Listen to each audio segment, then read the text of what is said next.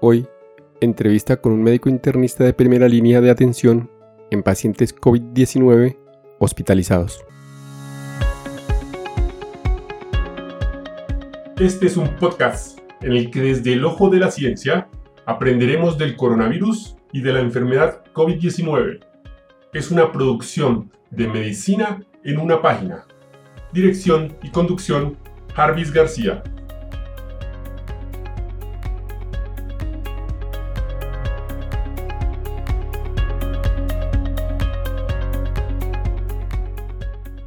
Hoy vamos a dialogar con el médico internista Henry Daniel Hurtado Zubia sobre temas generales de la infección por COVID-19. El doctor Daniel es uno de los médicos especialistas que se enfrenta a la primera línea de atención con la realidad de esta pandemia. Demostrando valentía, atiende en el día a día a los pacientes hospitalizados por sospecha o diagnóstico de enfermedad COVID-19. Bueno, doctor Daniel, como, como lo prometió el deuda, por aquí en el podcast. Muchas gracias por, por venir, por regalarnos este espacio, por regalarnos sus conceptos y sus experiencias personales. Bienvenido.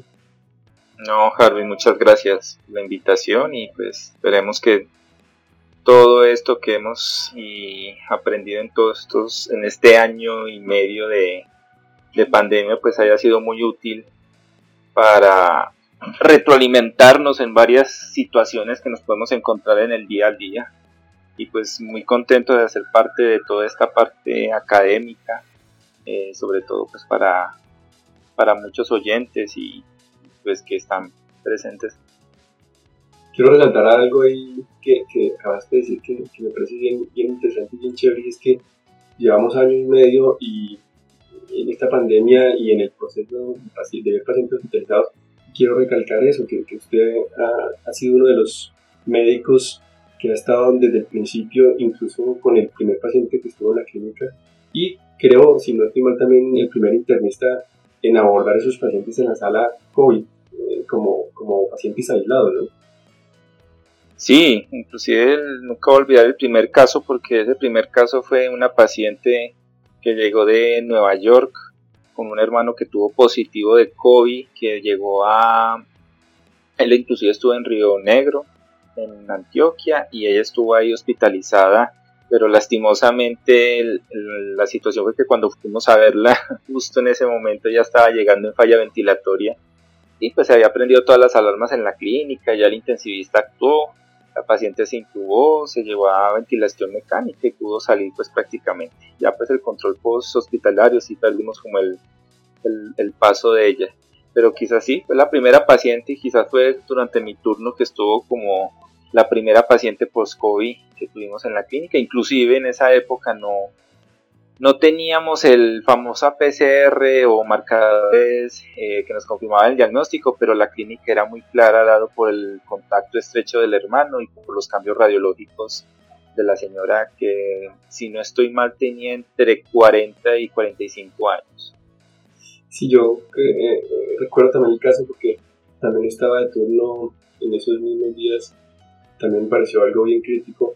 y aparte de eso, quiero preguntar algo a mi sentir en particular, y es cómo vivió usted esa primera experiencia de algo diferente, de algo, de algo que, venía con, con, ese tinte de, de, gravedad, pues porque nosotros como médicos ya hemos atendido antes algunas epidemias como el H1, N1 o chikungunya o, algunas otras, pero una pandemia como tal no nos había tocado. ¿Cómo le dio viraje personal a esa vivencia, a ese choque inicial. Claro, sí, eso, pues la, la verdad, al principio, cuando uno, cuando uno comenzaba a ver eh, cómo se originó todo esto, el problema era el contagio, o sea, la, la, facilidad de contagiarse. Ese es el problema. Y esa facilidad de contagiarse, pues eso hace que ese virus sea demasiado estigmatizado yo de pronto antes de ver la paciente me sentí un poco tranquilo porque yo decía, bueno, eh, los estudios preliminares, lo que está pasando en China, en Italia, España, que fueron los primeros países que, que cayeron frente a esta situación, comenzamos a darnos cuenta quién era el grupo de pacientes que realmente se afectaban de manera crítica y grave. prácticamente menos del 3% era la tasa de, pues digamos, la, probabilidad de mortalidad al, al, tener esta infección. Pero todo eso también acarrea otra cosa, que solamente el estar en contacto con una paciente positiva por primera vez, acarreaba que tú también te pudieras contagiar y pudieras contagiar a otras personas. Lo primero que yo pensaba era que a mí me daba temor era estar en contacto con la paciente, acarrear el virus y transmitirlo a mi familia.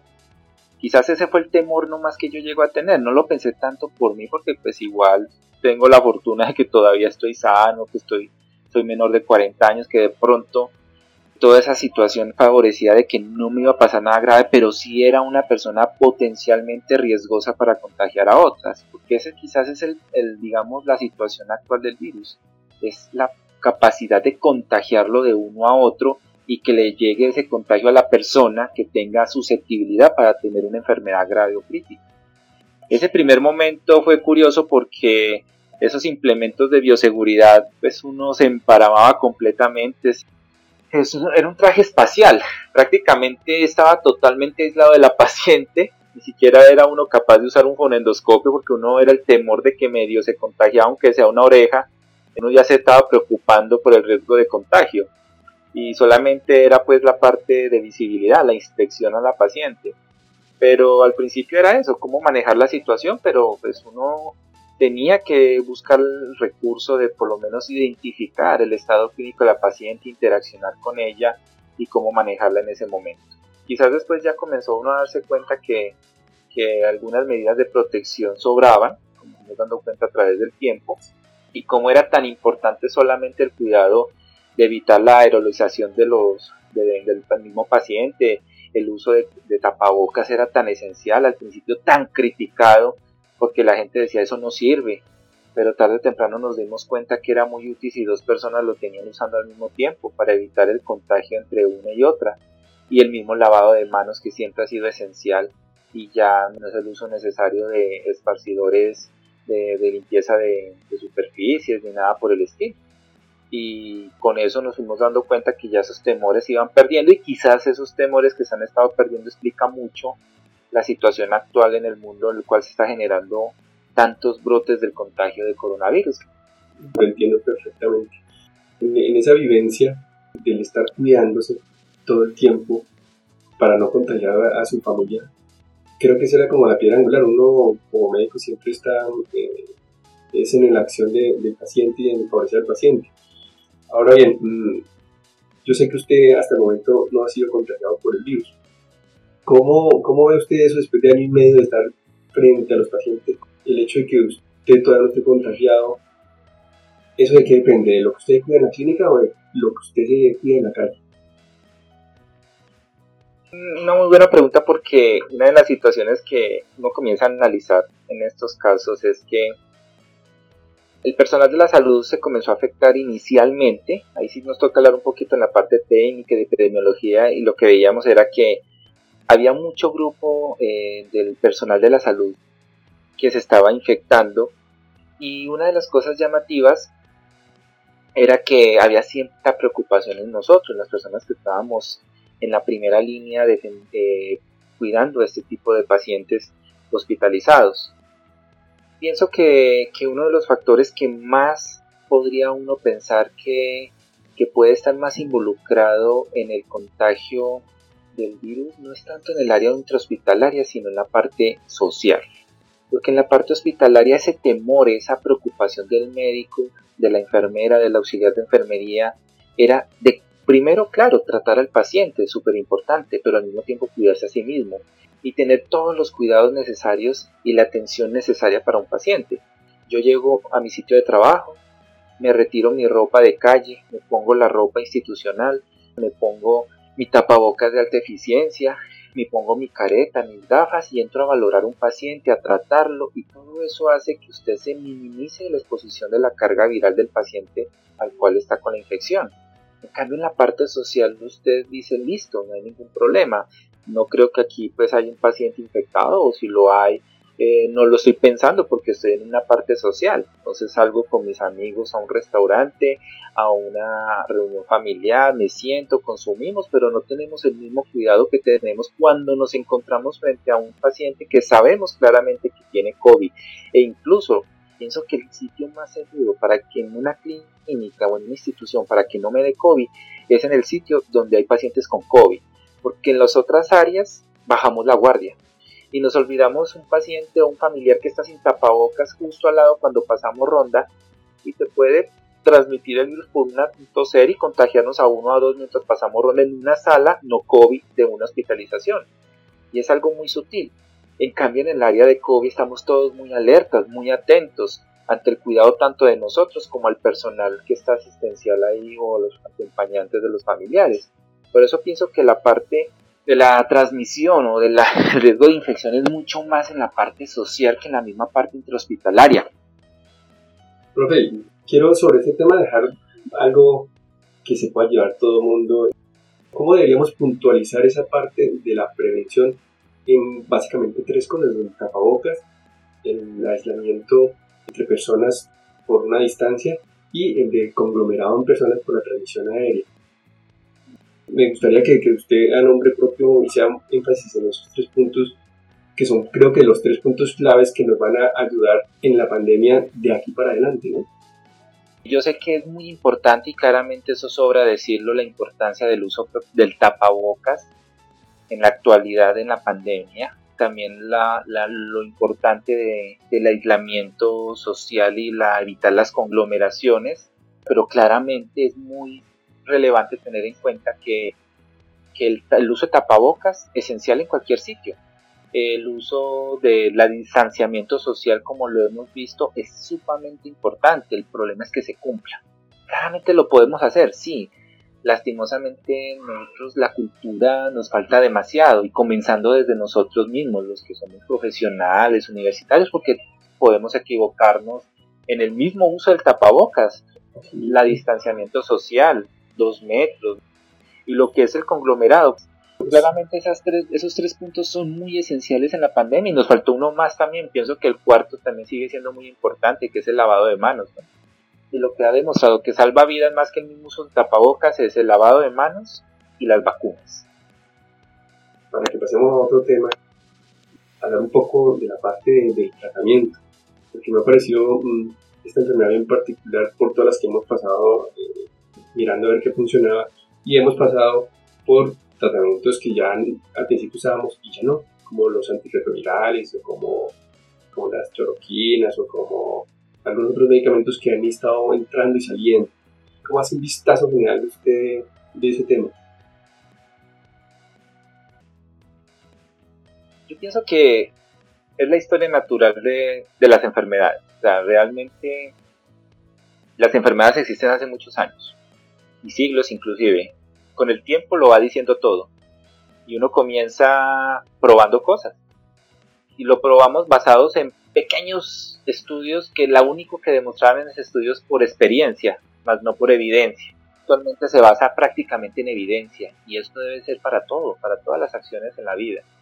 Las probabilidades de que haya una respuesta o no a un tratamiento. Y la pandemia nos lo ha hecho entender que no nos podemos basar en, la experiencia de pequeños grupos poblacionales, porque eso pasó con la ivermectina, también pasó con la cloroquina, con los antirretrovirales que anteriormente se usan para VIH, y con el tiempo los estudios nos han demostrado que lo más importante es la evidencia. Entonces, esa, esa situación pienso que ¿Qué es lo que nos ha hecho demostrar es eso? Que hay que esperar, que es el tiempo. El tiempo nos va a decir en qué momento coronavirus no es algo nuevo. Se nos olvida lo que fue el MERS en el 2002, el SARS-1. Cuando llega el coronavirus en este momento, que fue hace más o menos a finales del 2019, todo el mundo le invirtió tanto dinero para acelerar el proceso. Y es que no es lo mismo la tecnología de hace 10 años a la tecnología actual todo ha cambiado. ¿Y eso qué genera? que sea más rápido la vacuna, yo ya tenía unos datos del virus, las características, el tipo de proteínas, la virulencia, todas esas cosas estudiadas, solamente me hacía falta, era mi presupuesto para yo poder en práctica la formación de anticuerpos o producción de proteínas que me estimulen la producción de anticuerpos, que es como la, digamos, la fisiología de, o la acción del mecanismo de acción de las vacunas actualmente, para poder generar defensas. O sea, no es nada nuevo, eso fue con el tiempo, el tiempo lo fue dando todo. Las vacunas salieron porque se invirtió demasiado dinero. Y menos un poco a esa parte del tratamiento, ya tenemos año y medio de evidencia en múltiples tratamientos que hemos hecho y la experiencia suya en las unidades COVID. ¿Qué cree o cuáles son los, tratamientos que, que en este momento están impactantes para sacar a los pacientes adelante? A mí me da tristeza pues decir algo. Mira cómo tanta tecnología que hemos tenido no hemos podido encontrar un antiviral que elimine el virus. Porque si somos lógicos es una infección viral. Mira lo, lo complicado que son los virus. Además de que es altamente contagioso. Mira cómo también ese virus comienza a mutar y tenemos tantas variantes que hablamos a nivel del mundo. Y mira cómo no hemos sido capaces de encontrar antivirales, o sea, un medicamento que elimine el virus como tal y disminuya el problema que genera en el ser humano. Y mira cómo el tratamiento actual, por evidencia científica, por estudios, por, digamos, la parte fisiológica, que puede llegar a disminuir las complicaciones, más no, digamos, curar la enfermedad, ni tampoco decir que la estamos tratando, sino que estamos generando una disminución de esas complicaciones de la enfermedad, de la respuesta que generamos frente al virus son medicamentos de hace muchos de años, o sea, que los tratábamos para tantas cosas como son los esteroides. O sea, lo que estamos dando con los esteroides es minimizar la acción inflamatoria. Entonces, lo que está haciendo solamente es un manejo disminuyendo esa inflamación, sobre todo a nivel pulmonar, que es el problema que tenemos, para evitar que haya una progresión del deterioro clínico de una persona más que decir que es un tratamiento 1A. Lo que pasa es que es el único medicamento que ha demostrado disminuir la mortalidad en ciertos aspectos y también disminuir la necesidad de llevar a una UCI a un paciente que ya necesita oxígeno. Porque si nos ponemos a ver en el estudio que demostró que los esteroides servían en COVID, los pacientes que no tenían requerimiento de oxígeno o no necesitaban requerimiento de oxígeno no les fue tan bien con este medicamento, incluso hubo mayor complicación de sobreinfección o estados glicémicos. O sea, mira que todavía estamos muy quedados. Claramente, por evidencia, ya están saliendo nuevos medicamentos aprobados, como los inhibidores de la interleuquina 1 tipo tocilizumab, que también ha demostrado algunos aspectos para tratar de disminuir esa respuesta inflamatoria. Y mira cómo un medicamento como el Remdesivir que se utilizó, que lo han aprobado en Estados Unidos, pero tampoco es tanta evidencia para eliminar completamente el virus ni la respuesta inflamatoria. Yo sé que el tratamiento ahorita lo que tenemos de manera farmacológica, además del más importante de todos, que es el oxígeno suplementario, siempre nos olvidamos que el oxígeno es un medicamento. El oxígeno es el de primera línea, claramente el oxígeno es mientras tu cuerpo va respondiendo a este virus, el oxígeno lo que hace es suplementar la deficiencia que estás teniendo en tu cuerpo de la, de la, oxigenación. Es claro que la lista, la lista no es grande, sino que las listas realmente son pequeñas. Y entre esas eh, ya has nombrado eh, la hexametasona, que es lo que nos indica el estudio Recovery, y el oxígeno.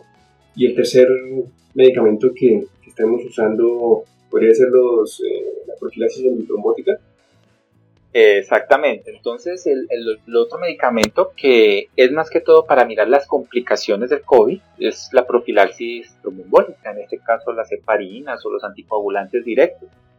¿Qué pasa con ellos? Sencillamente es lo mismo. Trato una de las complicaciones de la infección o prevengo una de las complicaciones de la infección. Que incluso recibiendo esa profilaxis o recibiendo anticoagulación tengo el riesgo de tener, tener eventos tromboembólicos y también tengo el riesgo de tener eh, consecuencias más fatales. Entonces, eh, de igual manera que los esteroides, pues lo único que nos demuestra es que estamos tratando complicaciones y, consecuencias de la infección por el virus. Entonces podemos quedar como que en, esa no tan gran lista de medicamentos, los tres primeros puestos, no va a ser el orden, pues, porque depende de cada paciente, es el oxígeno, la desalentación y la profilaxis. Exactamente, eso lo tenemos que tener nosotros de conocimiento como médicos. Yo pienso que ese, esos tres elementos eh, de trabajo son para nosotros los médicos, que son los que tenemos evidencia. Y es lo que tenemos que tener muy en cuenta. O sea, lo hago a nivel global porque pensamos que, que, a veces los pacientes se sienten tranquilos y el mismo médico se siente tranquilo cuando va a su consulta y tú lo mandas con acitromicina, con ampicilina, con eh, a otros medicamentos, te sientes tranquilo porque le formulaste algo, pero realmente tiene lógica y se nos olvida esa que a veces esa mala praxis eh, inadecuada te va a llevar a una resistencia bacteriana que en un futuro no lo vas a poder tratar si el paciente llegase a tener una infección además de las reacciones adversas de cualquier medicamento. Pienso que esos tres, esas tres medicamentos tienen evidencia clara para un grupo selectivo de pacientes con COVID hospitalizados, porque realmente siempre hay que diferenciar los tres grupos de pacientes, el hospitalizado, hospitalizado en salas y el crítico, que ya viene a entrar otro tipo de terapias más avanzadas. Quisiera, quisiera de pronto acabar el tema ese, y hacer ese comparativo, porque es que los pacientes que están ambulatorios con COVID son otro tipo de pacientes. Y si pudiéramos decir un comparativo entre comillas y decir tres medicamentos que, se, que podrían usar los pacientes eh, habitualmente en calle, ¿qué, ¿qué recomendaría? Prácticamente, si somos lógicos, porque la gran mayoría de los pacientes que tienen infección por COVID tienen una gripa fuerte o incluso una gripa normal, por un dolorcito de cabeza, una congestión nasal, una tosecita, la fiebre, el malestar, la geusia, etc. Entonces, ¿qué pasa?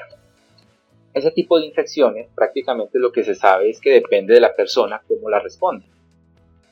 En las personas ambulatorias, que normalmente son las personas que no requieren oxígeno, porque esa es la, clasificación de la OMS, que son los ambulatorios que están en la calle, en este momento solo manejo sintomático y buena hidratación. O sea, realmente lo más importante es el manejo sintomático. Tú puedes combinar lo que quieras manejo sintomático para la fiebre, para el malestar, para el dolor de cabeza, el dolor en el cuerpo, la tos, el vómito, la diarrea, lo que tú quieras. Cualquier medicamento que maneje los síntomas está indicado y está bien, porque los pacientes prácticamente están sintiendo y pues existen medicinas que nos pueden mejorar, digamos, para sobrellevar esos síntomas de esa infección. Pero quizás hay unos pacientes ambulatorios en los que uno puede abrir un paréntesis y decir, este paciente ambulatorio posiblemente se pueda ameritar ir un poquito más allá y tratarlo como si el paciente también fuera un paciente hospitalario, que son los pacientes, por ejemplo, es que tú tienes un pulsoxímetro en la casa, te tomas la pulsoximetría y tu pulsoximetría habitual es 95% con CO2 ambiental, o sea, la, la fracción inspiratoria de oxígeno. Y cuando llegas y del 95 te bajó a 92 o 91, estás en el límite de lo que necesitamos. ¿Qué pensaría uno? Que está pasando algo a nivel pulmonar, en el nivel del intercambio gaseoso. Ese descenso de la saturación de oxígeno tuya te está diciendo que ya hay un compromiso pulmonar. Y ya puedes estar pensando en utilizar medicamentos que han demostrado que puede disminuir el riesgo de complicaciones de que te lleven a una internación a UCI o a mortalidad. Y quizás esos pacientes ambulatorios se pueden beneficiar de uso de esteroides o de profilaxis antitrombótica. El oxígeno, como te lo dije al principio, lo más importante es mantener una saturación mayor del 90%. Quiero hacer una acotación ahí para, que el oyente quede claro. Todos estos que estamos hablando son de prescripción médica de todas formas, aunque sea ambulatorio, ¿cierto?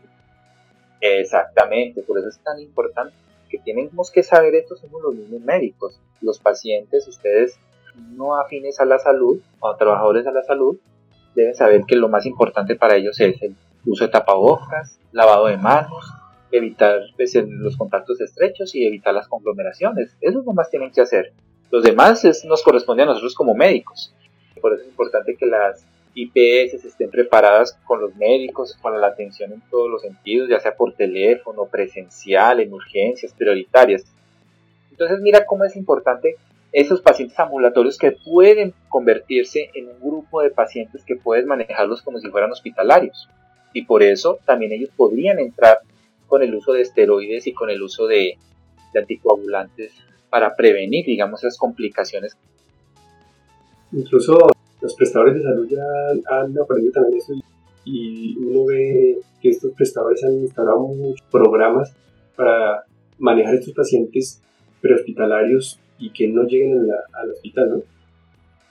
Exactamente. Es que yo pienso que muy importante, eso ha sido muy bueno, digamos, y quizás eso ha ayudado demasiado también a evitar a colapsar más aún, como mantienen colapsados los servicios de urgencias, ¿no? Pero ha permitido también pacientes que o personas no afines a la salud vayan a un servicio de urgencias a colapsar un servicio y a tener otras complicaciones. Mm, sí, claro. Yo para cerrar un poco esta parte del tratamiento, quiero enfatizar un poco en algo que ya nombraste y que me parece de vital importancia, y es el uso indiscriminado de antibióticos intrahospitalarios y aún más extrahospitalarios como lo nombrabas. Y me gustaría que enfatizaras en esa parte porque me parece un punto que, que hemos trabajado desde muchos años atrás, pero que en esta pandemia debemos seguir siendo fuertes con ese tema. Sí, mira, pienso que sabemos que hay series en, en otros países, sobre todo en China, que se estudió inicialmente la infección por COVID, como la sobreinfección bacteriana en los pacientes con neumonía por COVID no superó el 12%. O sea, realmente con sus pruebas moleculares, con toma de muestras a nivel pulmonar, no superó más del 12% las sobreinfecciones bacterianas. Entonces, mira cómo es tan importante tener en cuenta que el COVID no es igual que sobreinfección bacteriana. Y lo que hemos visto, y eso sí va para la parte médica, es que la infección por COVID se comporta de manera muy similar como si fuera una neumonía bacteriana. Estamos en pandemia, vemos pacientes con terminan hospitalizados y esa respuesta inflamatoria se basa en marcadores serológicos que nosotros contamos para poder hacer diagnósticos diferenciales entre infecciones. Antes de la pandemia teníamos que hacer diagnósticos diferenciales entre si es una infección viral o es una infección bacteriana. Entonces, ¿qué encontrábamos?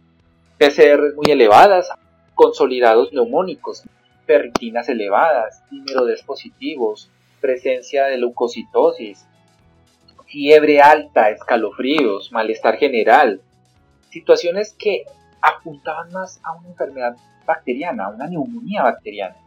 Pero lo que nos ha enseñado la pandemia es que este COVID se comporta de igual similitud como si fuera una neumonía bacteriana. Claramente lo vemos en la práctica clínica. Sus opacidades en vidrio esmerilado inicialmente siempre se pensaban que se trataba de una infección viral, pero lo que estamos viendo con el COVID es que nos hacen unas opacidades alveolares con tendencia a consolidar, con broncograma aéreo. Y mira cómo esa situación que nos pone en la duda de si realmente se trata o no de una infección bacteriana o es solamente por el COVID, iniciamos antibióticos y no hacemos ese análisis crítico y esa parte pienso que estamos fallando. En algún momento, como médico internista, también me he llegado a prescribir antibióticos pensando de que se trata sobre infección y eso es lo que tenemos que hacernos esa crítica en qué momento iniciar antibiótico y mucho menos los ambulatorios, pues porque en un ambulatorio no tiene sentido formular antibiótico. Eh, desde ese punto de vista, mm, prácticamente ningún paciente ambulatorio con COVID debería tener en su formulación antibiótico, ¿no? Para nada, no tiene sentido. Pues al menos que circunstancialmente le viste las amígdalas y tiene una amigdalitis. Sería lo único, pues, o que tenga, le revisaste el oído y circunstancialmente también tiene una otitis supurativa. Muy raro que tú tengas COVID, que tengas una sobreinfección bacteriana asociada en un paciente ambulatorio, no tiene sentido. En cambio, los pacientes hospitalarios es lo complicado tomar o no la decisión de COVID. Yo pienso que más que pensar en los marcadores de reactantes de fase aguda, es la historia clínica de la enfermedad. Es también ver los antecedentes de la persona, del paciente. Un ejemplo muy puntual, tiene una patología pulmonar estructural. ¿Será que está asociado también a unas bronquiectasias sobreinfectadas en un paciente con una fibrosis pulmonar o un avanzado. ¿Sí? Claramente hemos tenido infecciones urinarias en mujeres. Eh, también los pacientes que vemos que están hipotensos, que se ven inclusive vasoplégicos. Yo hablo de los pacientes en piso, porque también hay un grupo de pacientes que es muy importante tenerlos en cuenta, que son los pacientes críticos. También hay que tener en cuenta la edad, las comorbilidades, el diabético. Acuérdense que los diabéticos tienen más eh, favorecida a sufrir neumonías, pacientes con enfermedad renal crónica en hemodiálisis, también son pacientes de riesgo para neumonías bacterianas. hay que tener en cuenta y hay que verlo muy con lupa a qué pacientes le podemos iniciar antibiótico. Se hablaba de que es otro grupo en los pacientes críticos porque claramente sí se sabe que los pacientes que ya están en la UCI, que es un grupo grande, un grupo aparte, la vasoplejía, la hipotensión, los que son los que requieren soporte vasoactivo, los que están pronados, facilitan una situación que se llama la traslocación bacteriana y eso genera bacteremias. Se toman hemocultivos y lo que estamos encontrando son gérmenes gram negativos, algunos gérmenes gram positivos por traslocación bacteriana a nivel intestinal. Entonces, ese grupo de pacientes pues ya es un grupo aparte. En esa parte sí es amerita el uso de antibióticos en pacientes con infección por COVID. Hay que analizarlo muy con lupa el paciente hospitalizado. Y pienso que el ambulatorio no debe recibir antibiótico al menos que usted encuentre o evidencie la localización supurativa en su paciente de una infección como tal que amerita antibióticos. Quiero entrar en otro tema que me ha parecido bien, bien interesante dentro de la observación de toda esta pandemia y es cómo nos han cambiado los pacientes, ¿no? Al principio teníamos muchos pacientes de la tercera edad comórbidos, con múltiples patologías asociadas, y eso cada vez lo tenemos un poco menos y cada vez tenemos un poco más pacientes jóvenes sin comorbilidades, sin obesidad. ¿Cómo has visto tú ese tema? Quizás es una situación que nos ha demostrado que, el virus nos puede dar a cualquiera. realmente todos somos susceptibles a infectarnos. Eso también lo explica, explica otra situación que es lo que te dije al principio, es en la unidad de tiempo el número de contagios que hay. En un periodo de tiempo contagias un gran volumen de pacientes ahí aparecen otras personas que habitualmente no aparecían a nivel global. Ahí vas a ver más notoriamente pacientes jóvenes con infección por COVID. Cuando ya la cuarentena y el elemento se levantó, la gente comenzó a salir en manadas. Y ahí salió un grupo poblacional que también tenían que salir, que eran los trabajadores, las personas que están más en contacto con todas estas cosas eh, de conglomeraciones, de, situaciones sociales, y ahí es donde comenzamos a ver cómo es tan importante el autocuidado de cada persona, pero tienes que salir a trabajar, tienes que exponer, tienes que hacer tus cosas. Pero mira cómo lo que nos ha demostrado es que el virus afecta a cualquier persona, a cualquier edad, a cualquier raza, en cualquier si tienes o no comorbilidades, y cómo eso nos puede llevar pues, a, esta situación de que vamos a tener que convivir con este virus. ¿Y crees que la vacunación ha cambiado también esa incidencia de? Sí, claro. Más que por experiencia de vivir la evidencia. Y mira cómo, el, cuando te dije que las dos cosas que salvan en vidas en el mundo son lavarse las manos y las vacunas, la incidencia la, digamos, la gráfica de la edad se corrió más para los pacientes un poco más jóvenes que los que veíamos el año pasado, que la mortalidad estaba volada entre los 70 y los 80 años, ahora lo estamos viendo en la área de 60 a 50 años. Y entonces la pregunta es por qué en, en Colombia está pasando eso. Inmediatamente cuando llegó la vacunación a Colombia, comenzaron a vacunarse desde primera línea, fuimos personal médico y los pacientes gerontes. Y mira cómo esa, esa situación ha hecho que en estos meses, y tú que trabajas conmigo en la clínica te has dado cuenta que es muy raro que de los 50 a 60 pacientes, por lo menos hay unos 5 pacientes mayores de 70 años hospitalizados. El resto de pacientes por COVID son menores de, son menores de 70 años, alrededor de los 60, 50, 40. ¿Cuál es la diferencia entre ellos del grupo poblacional en este momento? de los de 50, 60 años a los de 60, 80 años. La única diferencia es la vacunación. Y quizás eso es la explicación de por qué es tan importante la vacuna. Y ojalá esto llegara ese mensaje a todo el mundo que sepa que la vacunación es importante para todos los grupos de edad. No solamente para los pacientes ancianos, también para los pacientes de las diferentes edades.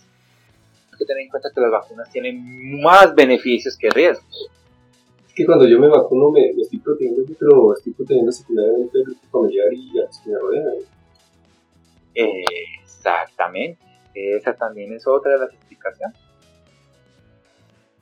Ya metiéndonos en este tema de las vacunas, de las polémicas vacunas, cuando uno lee sobre la vacunación en Asia, en Europa, en Estados Unidos o aquí en Colombia inclusive, que hay diferentes grupos de vacunas, diferentes formas de vacunas, diferentes esquemas de vacunas. Podríamos uh, puntualizar, indiferente de la vacuna, la mejor vacuna es cualquier vacuna, pero vacúnese. A, mí lo, a mí lo que más triste me parece de todo esto es, igual tú lo acabaste de decir, es la famosa palabra polémica de las vacunas. Y yo digo, es que no debería ser una polémica. Lo que pasa es que esa polémica se ha generado por una cosa que se llama a nivel de todo el mundo, que es el amarillismo. Lo que es el impacto de las redes sociales sobre la parte colectiva, sobre la humanidad y sobre la persona.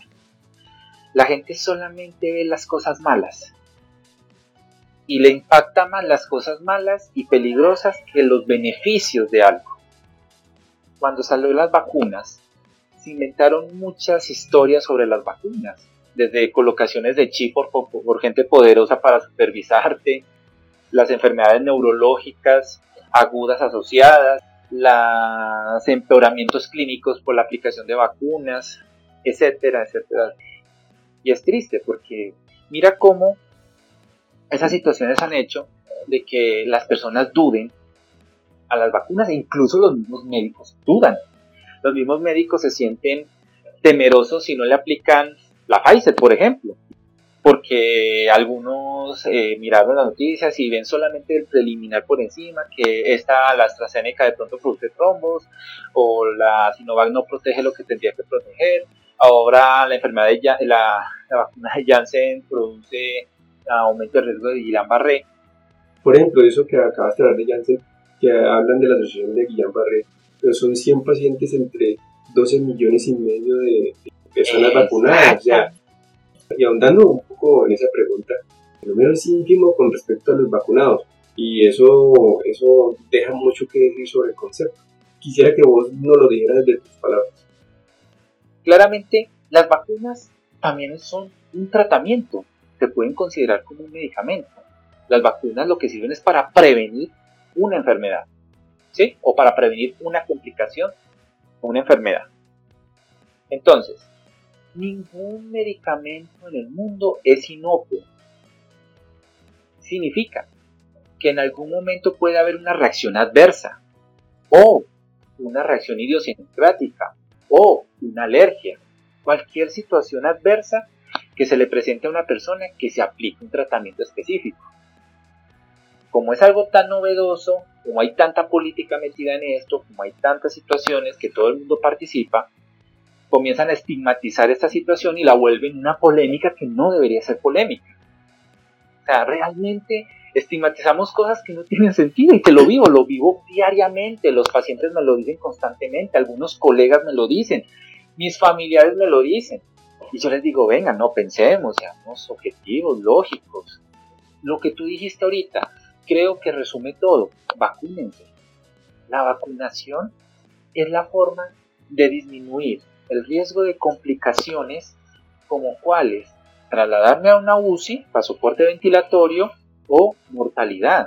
Claramente esa es la eficacia de la vacuna. Voy a, voy a cambiar un poquito de tema ahí como para terminando. Para que no alarguemos mucho, ¿qué le parece? Yo le hago unas preguntas rápidas y usted trata de contestarla con una o dos o tres palabras cosa que, que, que, nos queden dos o tres minutos de proyectos muy básicos y, nos lo llevemos para la casa.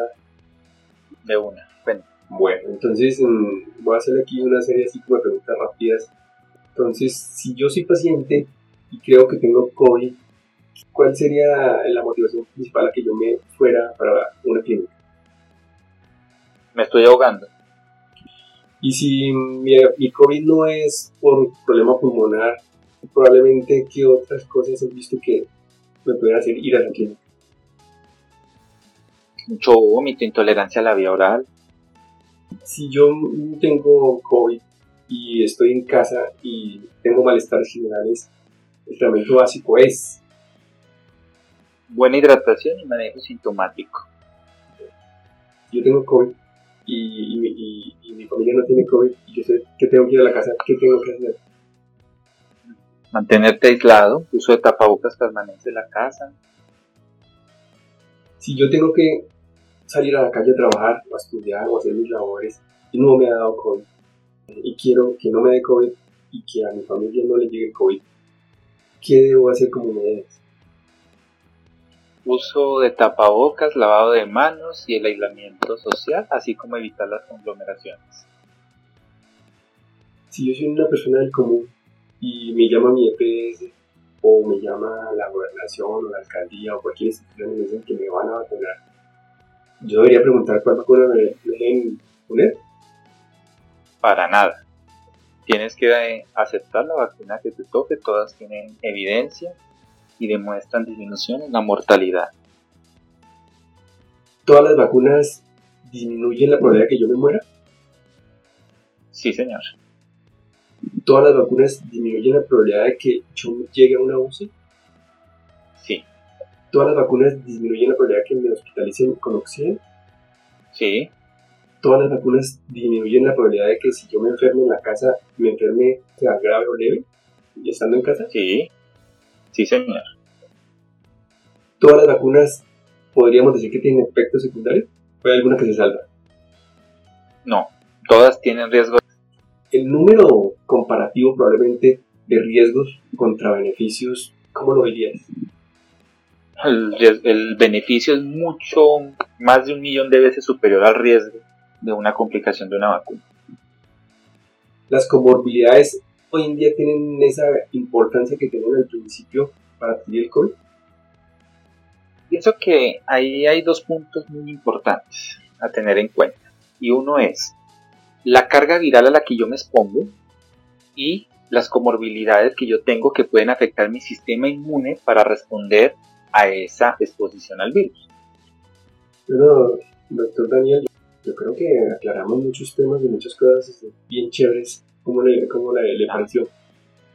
Excelente, Jal. Muchas gracias por compartir, eh, por esta charla. Pienso que este escenario para facilitar, digamos, la comprensión de todo lo que está pasando y mirar el, esta pandemia no solo desde el punto de vista médico, sino de otros aspectos que siempre es importante tenerlos en cuenta y pues para uno es muy satisfactorio hacer parte de esta academia, sobre todo para, para dar conocimientos o enseñarle a algunas personas que están interesadas en esto.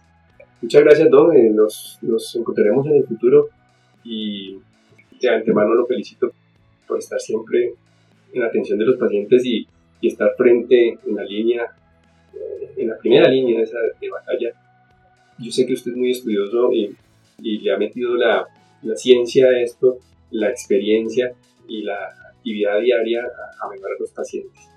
Y pues por último, por compartir todos esos conceptos y todos esos pensamientos que nos enriquecen a, cada uno de nosotros. Ah, bueno, muchas gracias. Dale, mi entonces nos encontraremos en el futuro. Muy amable por todo. Bueno, que estés bien. Chao, chao, mi profe, muchas gracias.